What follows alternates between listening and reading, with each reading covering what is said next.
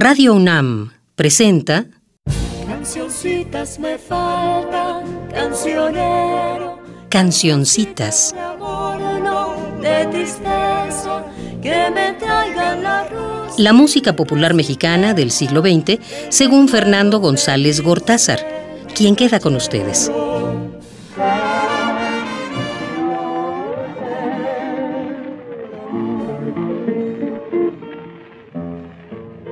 Hola, hola a todas y a todos. Seguramente en el penúltimo programa dedicado al corrido mexicano, algunos de nuestros escuchas se habrán sorprendido de que siendo la Revolución Mexicana la época de oro del corrido, no hayamos puesto ni uno solo de ese periodo aquí. La razón fue que iba a haber este programa que he llamado La Revolución Mexicana y otras guerras. Yo no me cansaré de repetirles que no soy ni musicólogo, ni folclorista, ni etnógrafo, ni historiador. Soy un simple arquitecto que se ha pasado la vida fascinado por nuestra música vernácula y que intenta compartir con ustedes algo de esta fascinación. Pero esta vez sí me gustaría ser historiador. Realmente creo que podría ser un experimento muy interesante el hacer una serie de programas en la que, con el apoyo de un historiador verdadero, pudiéramos ir repasando desde los antecedentes de la revolución, su desarrollo, su desenlace y sus postrimerías, en la manera como cada hecho y cada actor se fue reflejando en nuestra música popular. Ya les dije la primera vez el gran apego afectivo que tengo yo a esta música, el enorme significado amoroso que para mí tiene nuestro folclore. Obviamente ese no sería motivo suficiente para hacer un programa sobre esto. Si lo estamos haciendo es porque estoy convencido de que hay valores estéticos que ustedes podrán apreciar junto conmigo, pero en este caso, más que en otros, el valor documental de la música es también muy elevado. Yo conozco varios corridos en los que se pretende hacer un repaso general, presentar una panorámica, digamos, de la Revolución Armada. Y yo quería empezar el programa por una de estas canciones abarcantes. Después de pensarlo mucho, me decidí por un corrido que no es temprano, sino que es más bien de la época ya del general Cárdenas, que es el himno y corrido del agrarista. Este himno y corrido del agrarista me gusta como pieza, me gusta por su sentido positivo, y fue creación de Lorenzo Barcelata, uno de mis ídolos, y de José Agustín Ramírez, tío, por cierto, del escritor José Agustín, guerrerense, que fue en muchos casos coautor de piezas magníficas con Barcelata. Los intérpretes son los trovadores tamaulipecos. Este singular conjunto se creó en Tampico en 1926 y después de varios reacomodos terminó estando compuesto por Barcelata, José Agustín Ramírez, Carlos Peña y por Ernesto Cortázar. Debo hacerles ver que tanto Ernesto Cortázar como Barcelata fueron realmente los que engendraron el aspecto musical del cine mexicano en sus inicios. Son dos compositores absolutamente centrales. El grupo se disuelve en 1935, pero previamente en el 29 había grabado esta versión que después fue, como les dije, complementada con versos posteriores que llegan hasta el gobierno de Lázaro Cárdenas. Esta es versión de 1929 y gocémosla con los trovadores tamaulipecos. Marchemos agraristas a los a sembrar la semilla del progreso.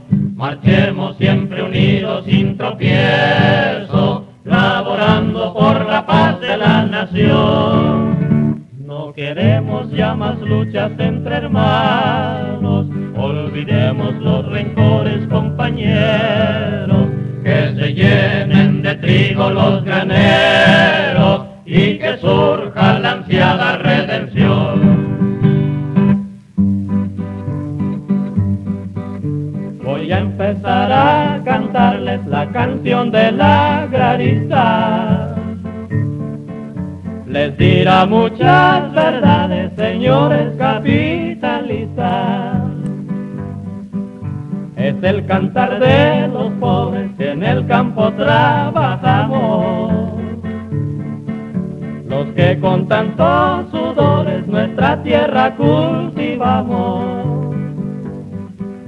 Mucho tiempo padecimos la esclavitud del vencido, hasta que al cabo pudimos ver nuestro grupo reunido.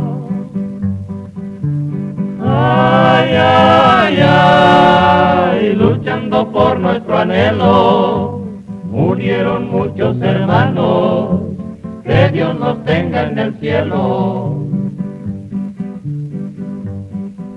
Don Porfirio y su gobierno formado por dictadores. Nunca oyeron de su pueblo las quejas y los clamores. Siempre trabajé y trabajé, siempre debiendo al tendero. Al levantar la cosecha salía perdiendo el mediero. Nuestras chozas y jacales siempre llenos de tristeza, viviendo como animales en medio de la riqueza. Ay, ay, ay, luchando por nuestro anhelo, murieron muchos hermanos, que Dios los tenga en el cielo. Décima, compañero. Y en una fonda o café se presenta un arrancado, luego sale cualquier criado diciendo, espérese usted. Pero si un decente fue quien pidió plato o licor, dicen, mande usted, señor, pida usted qué se le ofrece, porque en este comedor siempre el pobre desmerece. Cambio los hacendados, dueños de vida y tierra, se hacían los disimulados sin escuchar nuestras quejas. Sigue la segunda parte. Corrido del agrarista, segunda parte.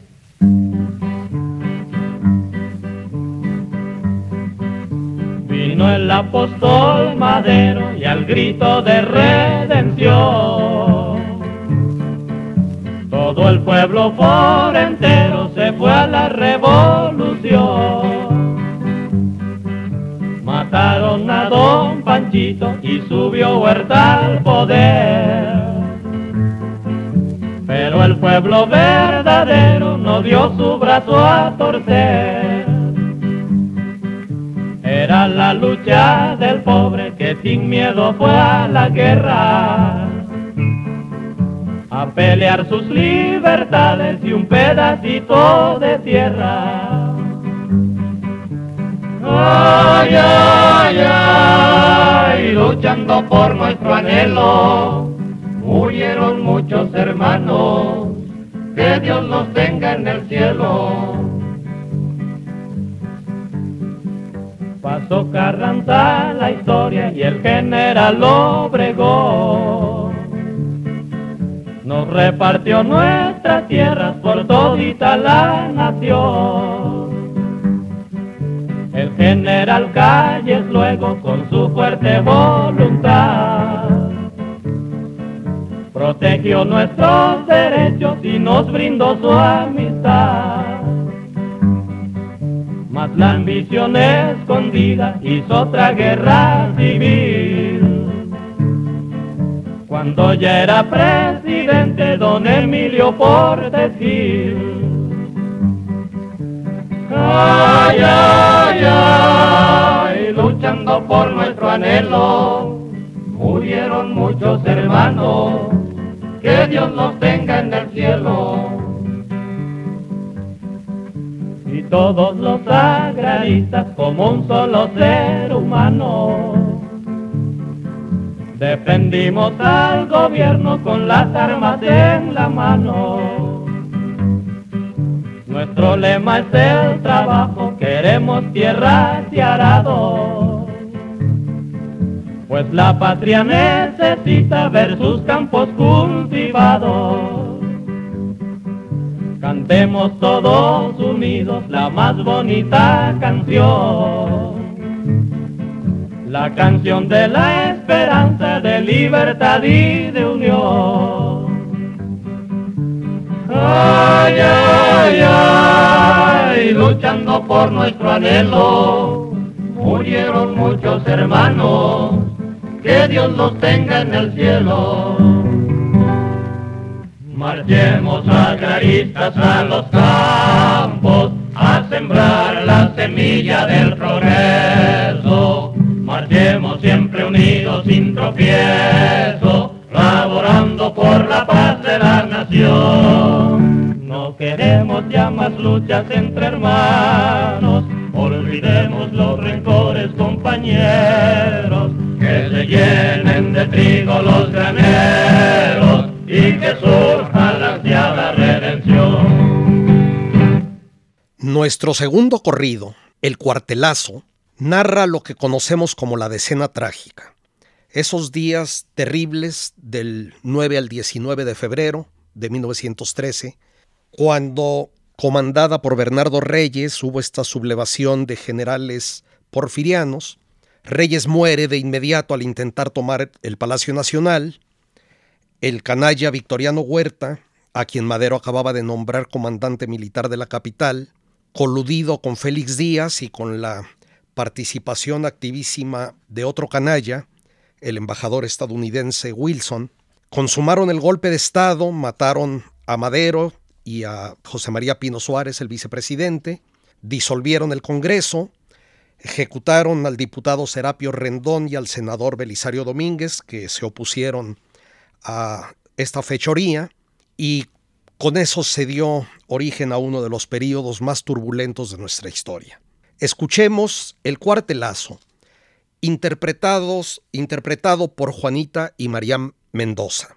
Hay algo que tengo que decir de estas intérpretes, o más bien dicho, de la familia Mendoza en general. Eran unos inmigrantes en Texas, provenientes de Coahuila, y prácticamente la familia entera cantaba de mercado en mercado, de plaza en plaza, posteriormente de teatro en teatro, y Lidia Mendoza, la hermana mayor, se hizo de inmediato famosísima bajo el sobrenombre de la Alondra de Texas.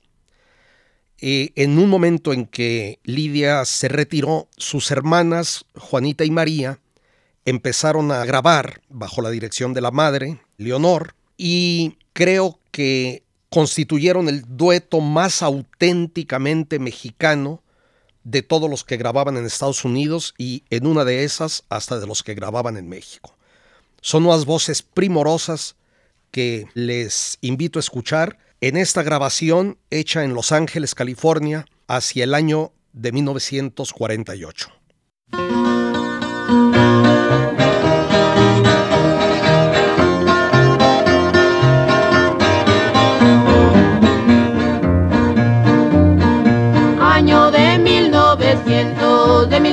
1913, ya mataron a Madero nada que aparece.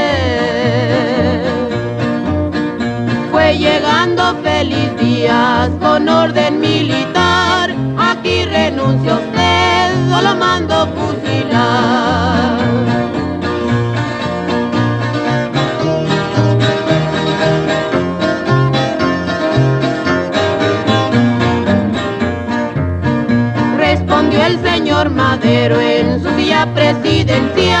Primero me asesinan que hacerme renunciar. A las dos de la mañana fue el primer cañonazo y estaban las tropas listas para dar el cuartelazo.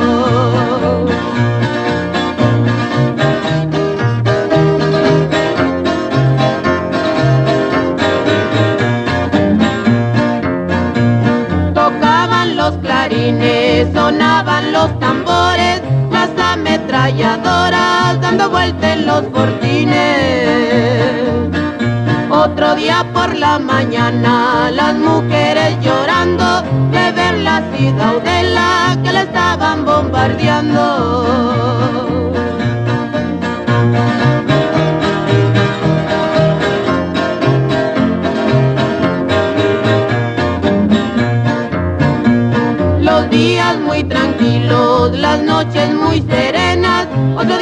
La mañana, las calles de muertos llenas. Vuela, vuela palomita, para Tena que el romero, anda vístale a Carranza, que mataron a Madero.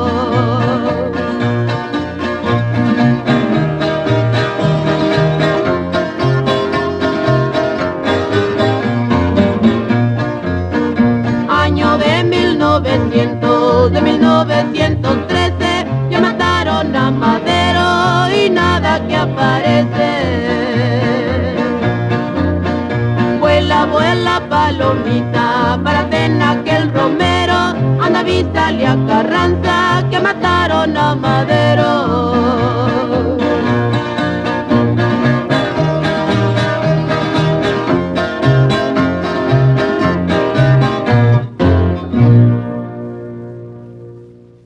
Ya mencioné en otro programa que muchos de estos primeros corridos eran anónimos, pero no todos, porque las hojas en las que solían imprimirse frecuentemente estaban firmadas. Y hubo algunos corridistas que alcanzaron fama muy tempranamente.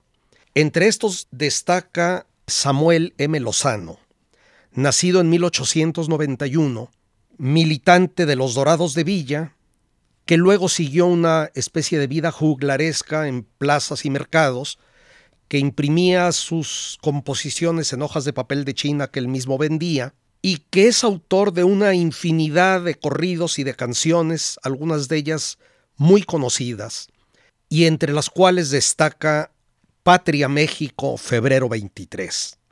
Generalmente conocida, no sé por qué, Nuestro México, febrero 23, y que tienen muchos otros nombres como La Punitiva. Conozco infinidad de versiones. Debe haber sido originalmente una composición larguísima en la que cada quien tomaba las estrofas que más le gustaban. Y yo aquí decidí escoger en vez de las más antiguas, una de los años 60, según creo, interpretada por un conjunto del que no sé nada, que se llama Las Lupes. Es curioso que se llame Las Lupes, igual me equivoco, pero yo creo escuchar voces masculinas en el conjunto. Escuchemos pues Patria México, febrero 23.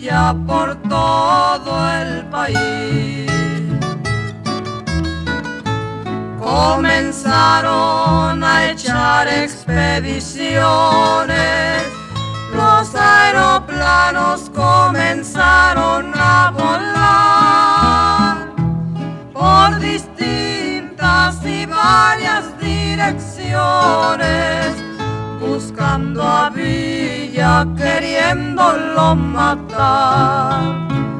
Los de a caballo no se podían sentar no podían caminar. Entonces Villa les pasa en aeroplano y desde arriba les dijo goodbye.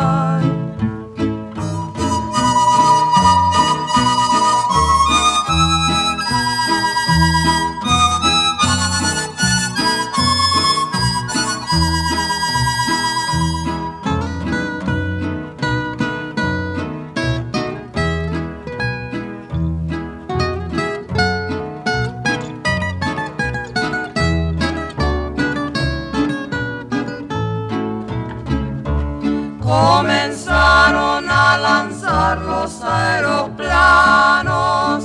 Entonces Villa un gran plan les formó. Se vistió de soldado americano y a sus tropas también las transformó. Mas cuando vieron los gringos las maderas, con muchas barras que Villa les pintó, se bajaron con todo y aeroplanos y Pancho Villa prisioneros los tomó. Toda la gente en Chihuahua y Ciudad Juárez, muy asustada y asombrada se quedó, solo de ver tanto gringo y carrancista que Pancho Villa en los postes les colgó.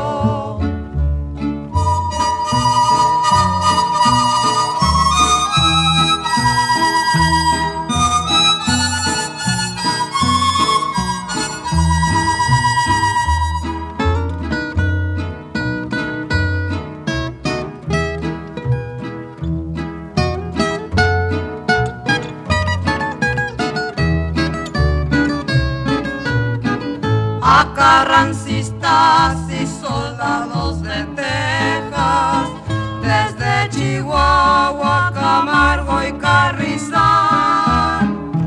Pancho Villa con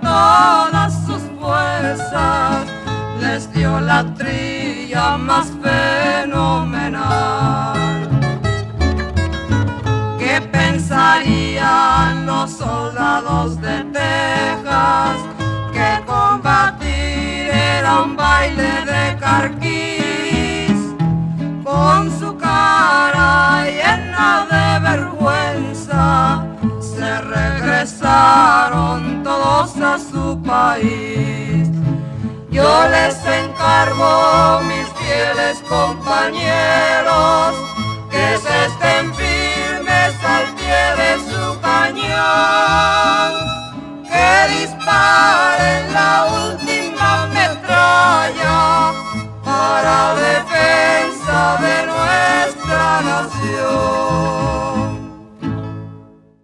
La ciudad de Matamoros, defendida por el general constitucionalista Emiliano Nafarrate, fue tomada por las fuerzas convencionistas el 27 de marzo de 1915. He querido incluir este corrido por tres motivos. El primero, porque me gusta. El segundo, porque dio origen a otro corrido, del cual retoma muchos fragmentos, que se llama Carabina 3030, que seguramente algunos de ustedes recuerdan. Y el tercer motivo es porque contiene una verdadera curiosidad. La segunda voz, que desgraciadamente por problemas de la grabación no se escucha casi, es Agustín Lara lo cual resulta verdaderamente inverosímil. Lara grabó junto con un tal A. Novelo el 5 de diciembre de 1930 en San Antonio, Texas, este corrido de la toma de Matamoros. Vamos a oír un fragmento porque el tiempo no nos ayuda para más.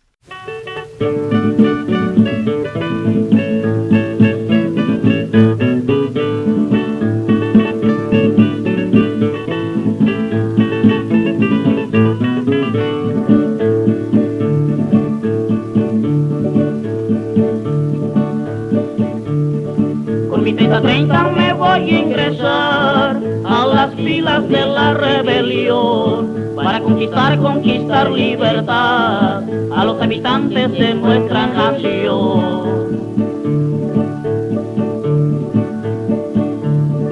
El 27 de marzo, como a las 11 del día, atacaron Matamoros las fuerzas de Pancho Villa. Decía general Rodríguez, aquí vamos todos juntos, les quitamos Matamoros en menos de diez minutos.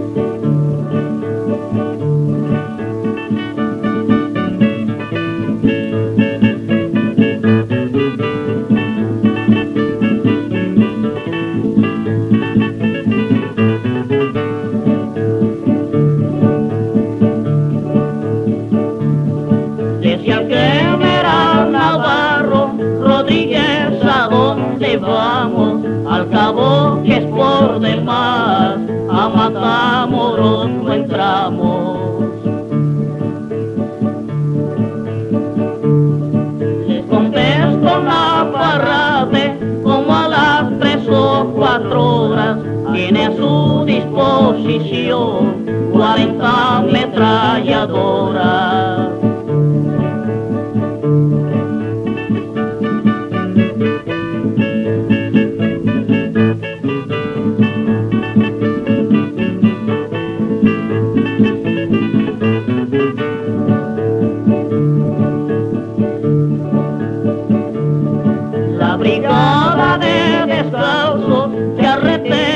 De gamuzas corrieron a los villistas en la hacienda de las Rusias.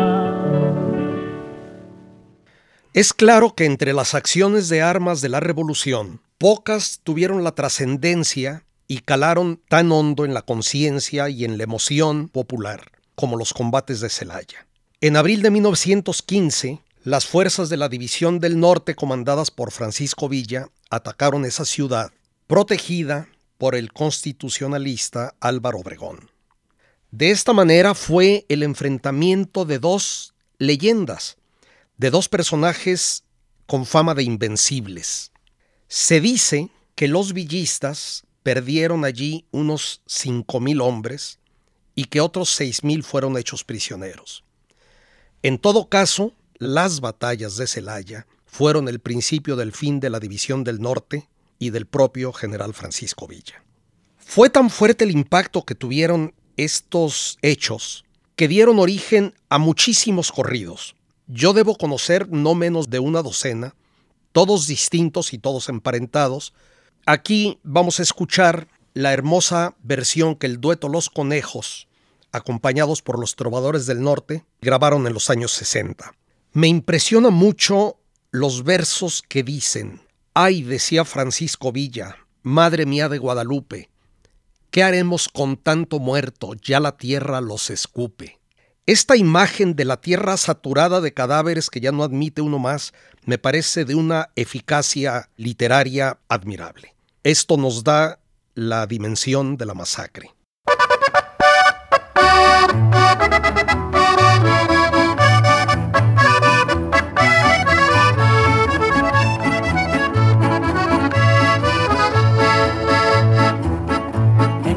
1915, el jueves santo en la mañana, salió Villa del Parral a combatir en Celaya. Corre, corre, maquinita, no me dejes ni un vagón, vámonos para Celaya a combatir a Obregón. Número que tenía Álvaro Obregón, luego los que resguardaban por el lado de la estación.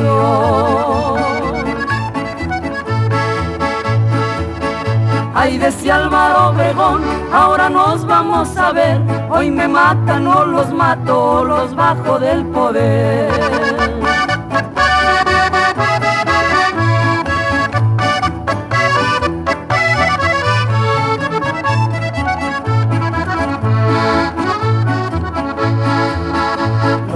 Por dentro y los villistas por fuera, a eso de la medianoche los traían a la carrera.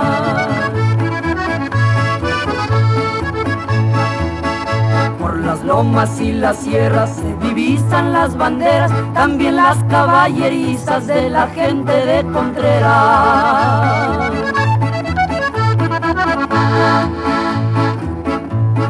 Lado de Santana se reconcentraban trenes donde llegaban villistas todos haciendo cuarteles. Ahí decía Álvaro Obregón, ahí decía Francisco Villa, no sé lo que me pasó, esta edición ya la perdí.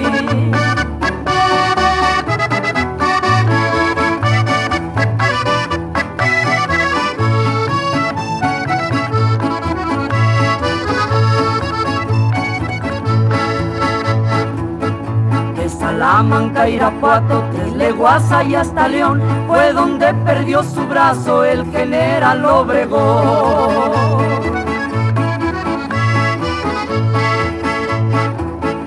Ay, decía Francisco Villa, madre mía de Guadalupe, ¿qué haremos con tanto muerto? Ya la tierra los escupe.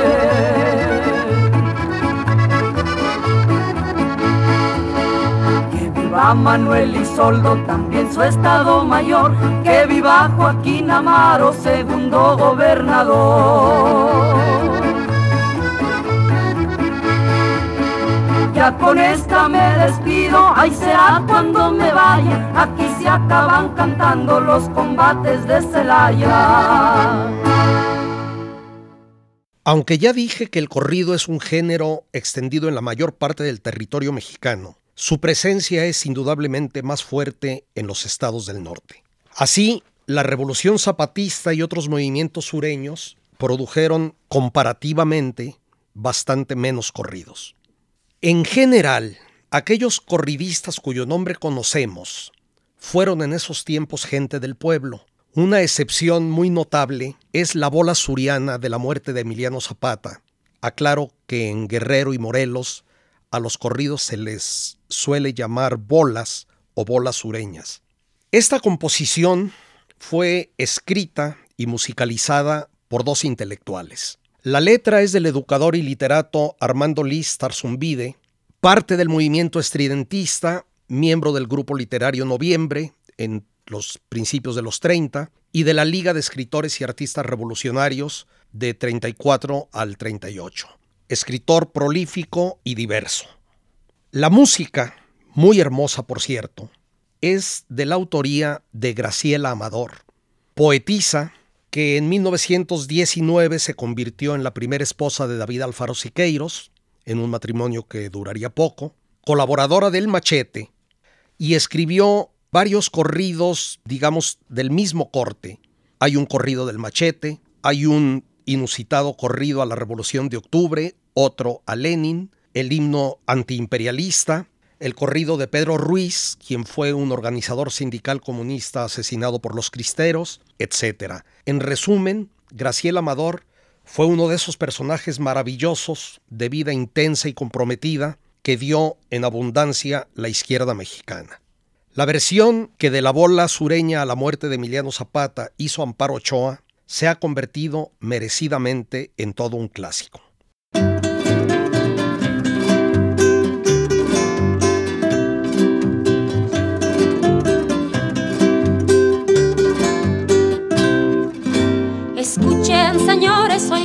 Corrido de un triste acontecimiento.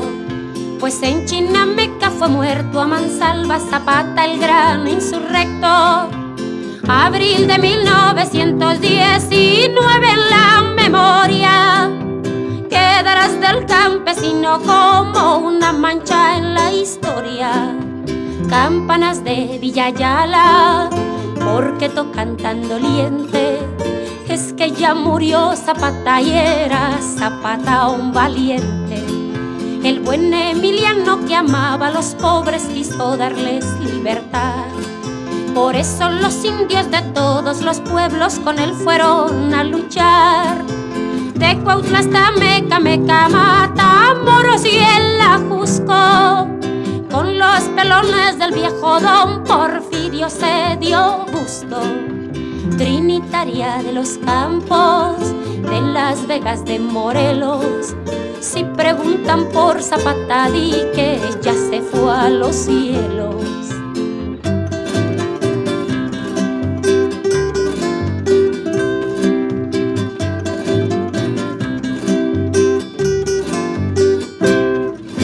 Le dice Zapata a don Pancho Madero cuando ya era gobernante si no das las tierras verás a los indios de nuevo entrar al combate. Se enfrentó el señor Madero contra Huerta y a Carranza, pues no le querían cumplir su plan, que era el plan de Ayala. Corre, corre, conejito, cuéntales a tus hermanos, ya murió el señor Zapata, el coco de los tiranos Don Pablo González ordena a Guajardo que le finja un rendimiento y al jefe Zapata disparan sus armas al llegar al campamento. Guajardo dice a Zapata, me le rindo con mi tropa. En China me calo, espero tomaremos una copa. Arroyito revoltoso, ¿qué te dijo aquel clavel? Dice que no ha muerto el jefe, que Zapata de volver.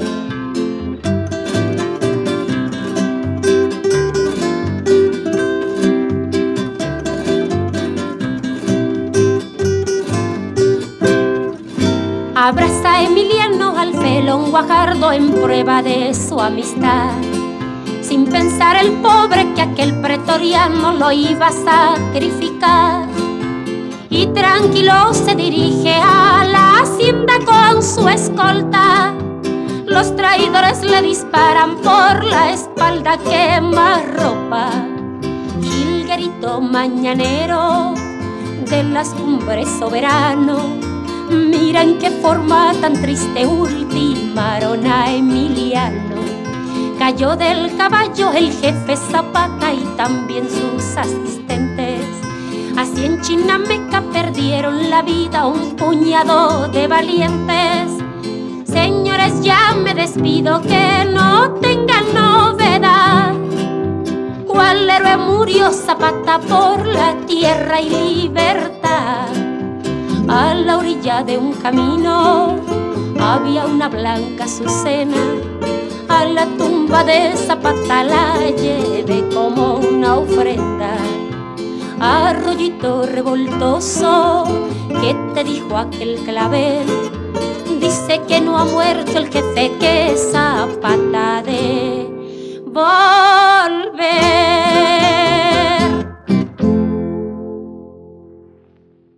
Realmente qué maravilla. Pero no se crea que solo la izquierda y las causas revolucionarias produjeron corridos. La revolución y la derecha también los hicieron y yo he querido mostrarles por lo menos uno de ellos.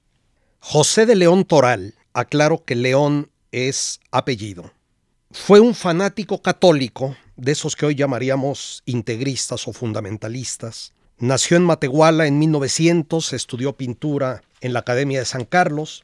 A los 26 años era ya jefe local de una de las ramas de la Liga Nacional Defensora de la Libertad Religiosa. Y el 17 de julio de 1928 asistió a una comida que ofrecían al presidente reelecto Álvaro Obregón en el restaurante La Bombilla que quedaba en Insurgente Sur exactamente donde ahora está el monumento de Obregón. Hizo un dibujo, un retrato de el general, se acercó a mostrárselo y en el momento en que Obregón veía su imagen, lo asesinó a balazos, aunque hay versiones que dicen que el cuerpo presentaba impactos de balas de diferente procedencia. León Toral fue juzgado y fusilado en Lecumberri. Este es un buen corrido, es un buen corrido anónimo y en cuanto la interpretación la etiqueta del disco que tengo la atribuye a los trovadores tapatíos, lo cual es un evidente error. Los trovadores tapatíos fueron un dueto formado por Lucha Reyes y Pepe Gutiérrez en los años 30, y yo pienso que está grabada también en Estados Unidos por uno de tantos grupos que bajo el nombre de Los Madrugadores, de quien ya hablaremos, trabajaban en Los Ángeles. Vamos a escuchar solo la mitad del corrido por falta de tiempo, que fue grabado el 21 de febrero de 1929.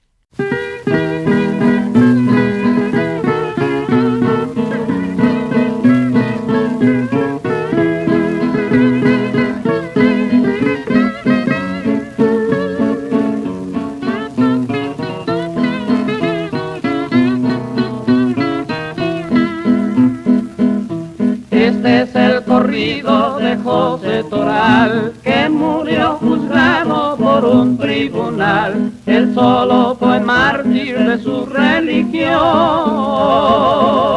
cambiando su vida, cambiando su vida por la de Obregón. Ya estaba cansado de verse burlado y en la tarde aquella de valor armado, con mano certera cumplió su misión.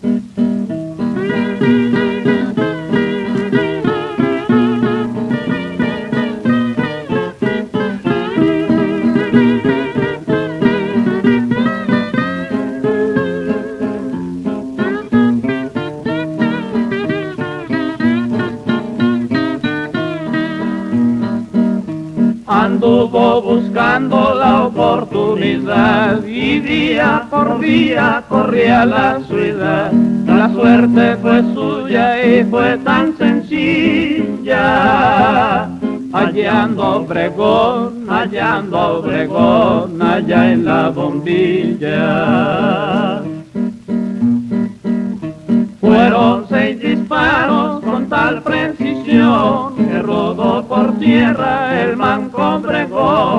y Toral vengado se fue a la prisión.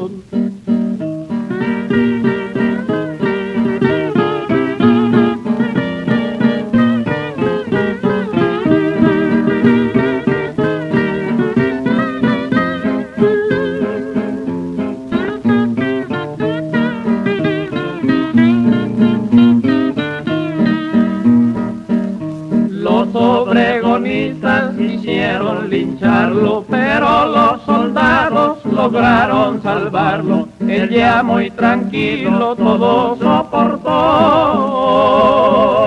Desde aquella tarde, desde aquella tarde que al mango mató.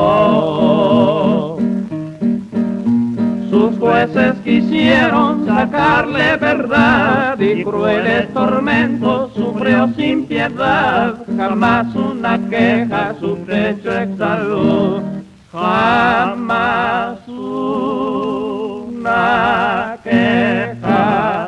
Su pecho. Llega la guerra cristera, la cristiada, y con ella otra época de florecimiento del corrido, por lo menos de florecimiento cuantitativo, porque creo que cualitativamente fue inferior a las etapas inmediatamente anteriores. Pero entre los mejores destaca como otro clásico el corrido de Valentín de la Sierra. Aquí quisiera contarles algo que me parece del mayor interés. A mí siempre me pareció raro desde niño cuando oí el corrido mi padre era exactamente de la tierra en la que ocurrieron los hechos. Me parecía raro, a Valentín lo aprenden las fuerzas del gobierno y lo someten a un interrogatorio que va respondiendo pregunta por pregunta. Sin embargo, a renglón seguido se dice, Valentín como era hombre, de nada les dio razón. ¿Cómo que de nada les dio razón si ya había dado razón de todo?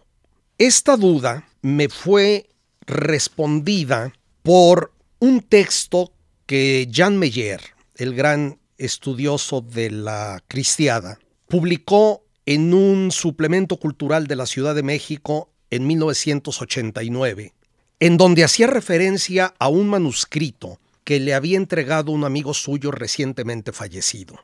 Por él me enteré de cosas sorprendentes.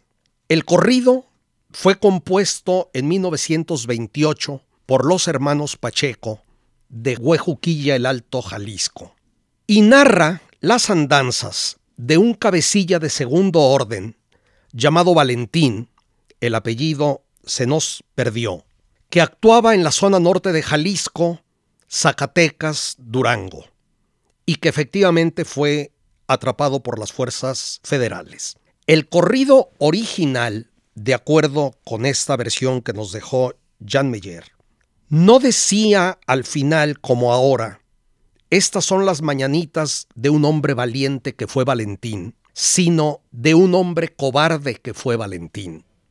Valentín como era hombre, de nada les dio razón, dice el corrido como lo conocemos. Valentín, muy asustado, de todo les dio razón, decía originalmente. Jean Meyer, o su informante, adelantan la hipótesis de que fueron las propias fuerzas gubernamentales las que satirizando aquello convirtieron en héroe al cobarde, incluso suprimiendo un trozo que es fundamental para entender lo sucedido, y que decía, Luego que les dijo esto, se vieron unos a otros. Si esto lo haces con ellos, mañana o pasado lo harás con nosotros. Sentencian entonces a Valentín a muerte por traición y lo ahorcan. Yo no sé qué tanto me convence esta teoría del sarcasmo de las fuerzas gubernamentales, pero ciertamente es una información muy esclarecedora. Hay también otros puntos menores que se aclaran. Por ejemplo, la hacienda de Holanda, que aparece en el corrido y que nunca existió en la región, era originalmente la hacienda Los Landa. Escuchemos, pues, esta versión conocida, interpretada por este dueto maravilloso que se formó hacia 1950 y que durante medio siglo aportó a nuestra música una autenticidad fuera de serie. Las jilguerillas.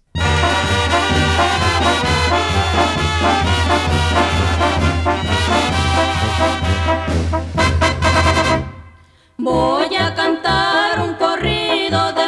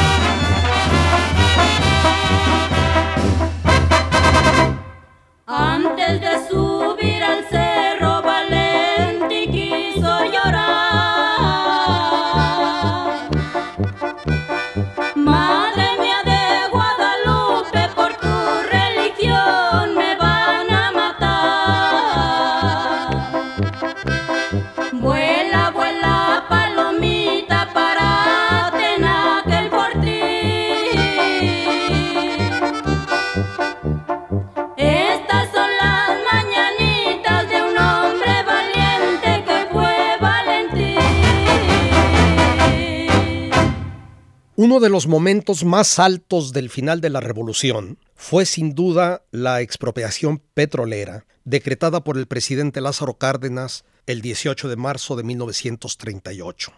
Fue otro de esos acontecimientos que los mexicanos vivimos como un orgullo que nos devolvía la dignidad y el albedrío. El corrido que escucharemos es uno de los varios que se produjeron a este propósito y lo compuso en Los Ángeles, California, Felipe Valdés Leal, de quien tendremos oportunidad de hablar en otra ocasión, y lo interpretan Ray y Laurita, que era el nombre artístico de la pareja formada por Raimundo Pérez y Soto, también compositor bueno, y de Laura Rivas, a quienes acompaña el mariachi tapatío. Casi con seguridad, la grabación es del mismo 1938 en que ocurrieron los hechos.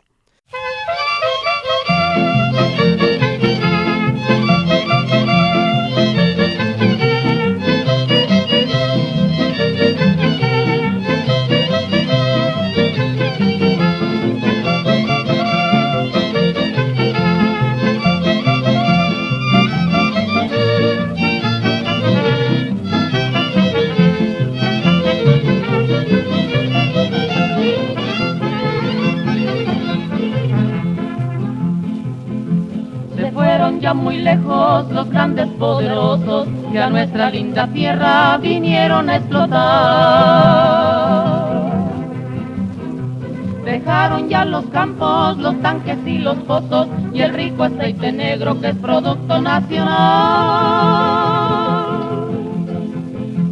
Se van los extranjeros de Tuxpan y Tampico, de toda la Huasteca que abarca esta región magnates petroleros que ahí se hicieron ricos, pelaron todos gallo con la ley de expropiación.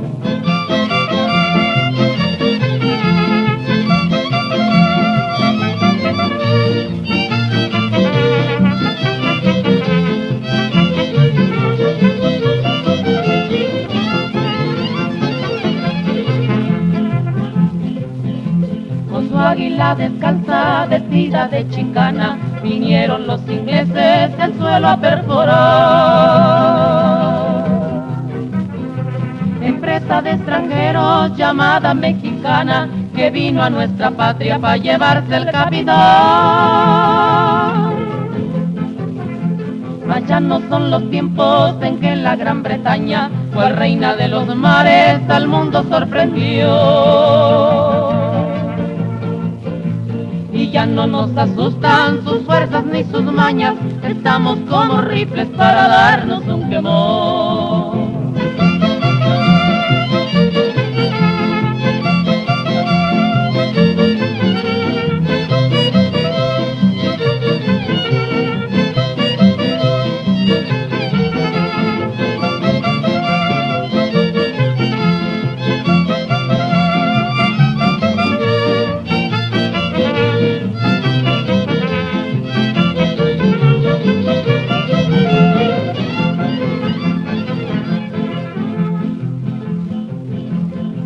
Las golondrinas cada año a nuestra tierra y en las más altas torres sus nidos colgarán. Pero esos petroleros que vienen de Inglaterra, las ricas concesiones ya más nunca volverán. Se van los extranjeros de Tuxpan y Tampico, de toda la Huasteca que abarca esta región magnates petroleros que ahí se hicieron ricos, pelaron todos gallo con la ley de expropiación. Como les dije al principio, he titulado este programa La Revolución Mexicana y otras guerras. En efecto, solo cuatro años después de la expropiación petrolera y luego de una serie de provocaciones de parte de Italia y sobre todo de Alemania, que hundió dos buques petroleros mexicanos, el general Manuel Ávila Camacho declaró la guerra a las potencias del eje, Alemania, Italia y Japón, el 22 de mayo de 1942. Esto ocasionó una especie de fervor nacionalista entre los mexicanos. El expresidente Lázaro Cárdenas se volvió a poner el uniforme de soldado, nombrado secretario de la Defensa Nacional. En julio del 44, el Escuadrón 201 de la Fuerza Aérea Mexicana partió a las Filipinas en misión de combate y siete pilotos mexicanos murieron en acción. Lo importante para los fines de este programa es la forma en que nuestra música popular reflejó el conflicto. Compositores con un temperamento tan ajeno a temas bélicos como Agustín Lara y Gabriel Ruiz, además de Juan S. Garrido, Alberto Domínguez y muchísimos corridistas y autores más o menos anónimos, compusieron canciones, corridos, boleros, marchas que de alguna manera reflejaban el conflicto. El enfoque que el grandísimo Gabriel Ruiz dio a su composición Adiós mi vida me parece muy hermoso como solía ser todo lo suyo Y la interpretación de Tito Guizar creo que es en esta ocasión muy buena. Así que nos despedimos oyendo Adiós mi vida de Gabriel Ruiz, interpretada por Tito Guizar en esta grabación de 1944. Gracias y hasta la próxima.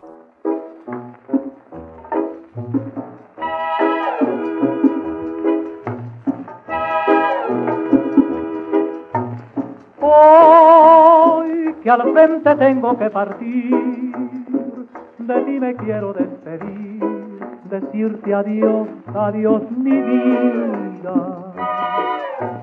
Y con el temblor de la emoción, abrirte a ti mi corazón cuando te dé la despedida. No hay ningún dolor que sea mayor que abandonar un santo amor cuando se está queriendo tanto. Voy a defender la libertad y alumbraré tu soledad con la esperanza de volver.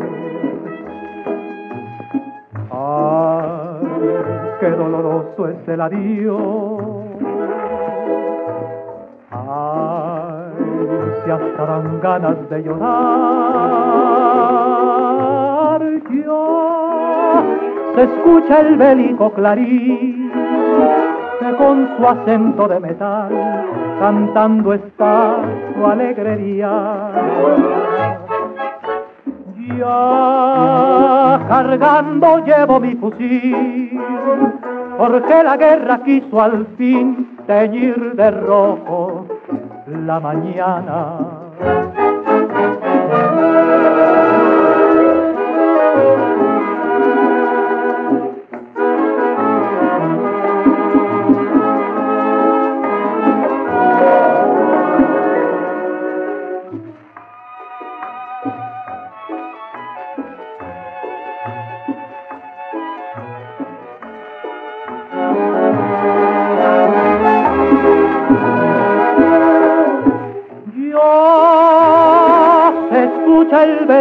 Que con su acento de metal cantando está su alegría. Ya cargando llevo mi fusil, porque la guerra quiso al fin teñir de rojo la mañana. Adiós Adiós. Adiós.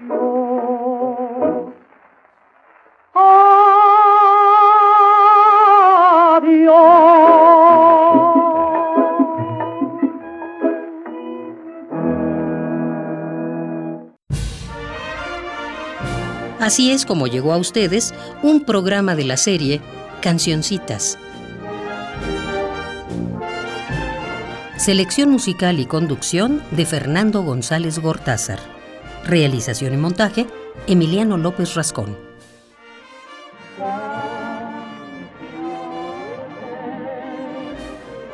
Cancioncitas fue una producción de Radio UNAM.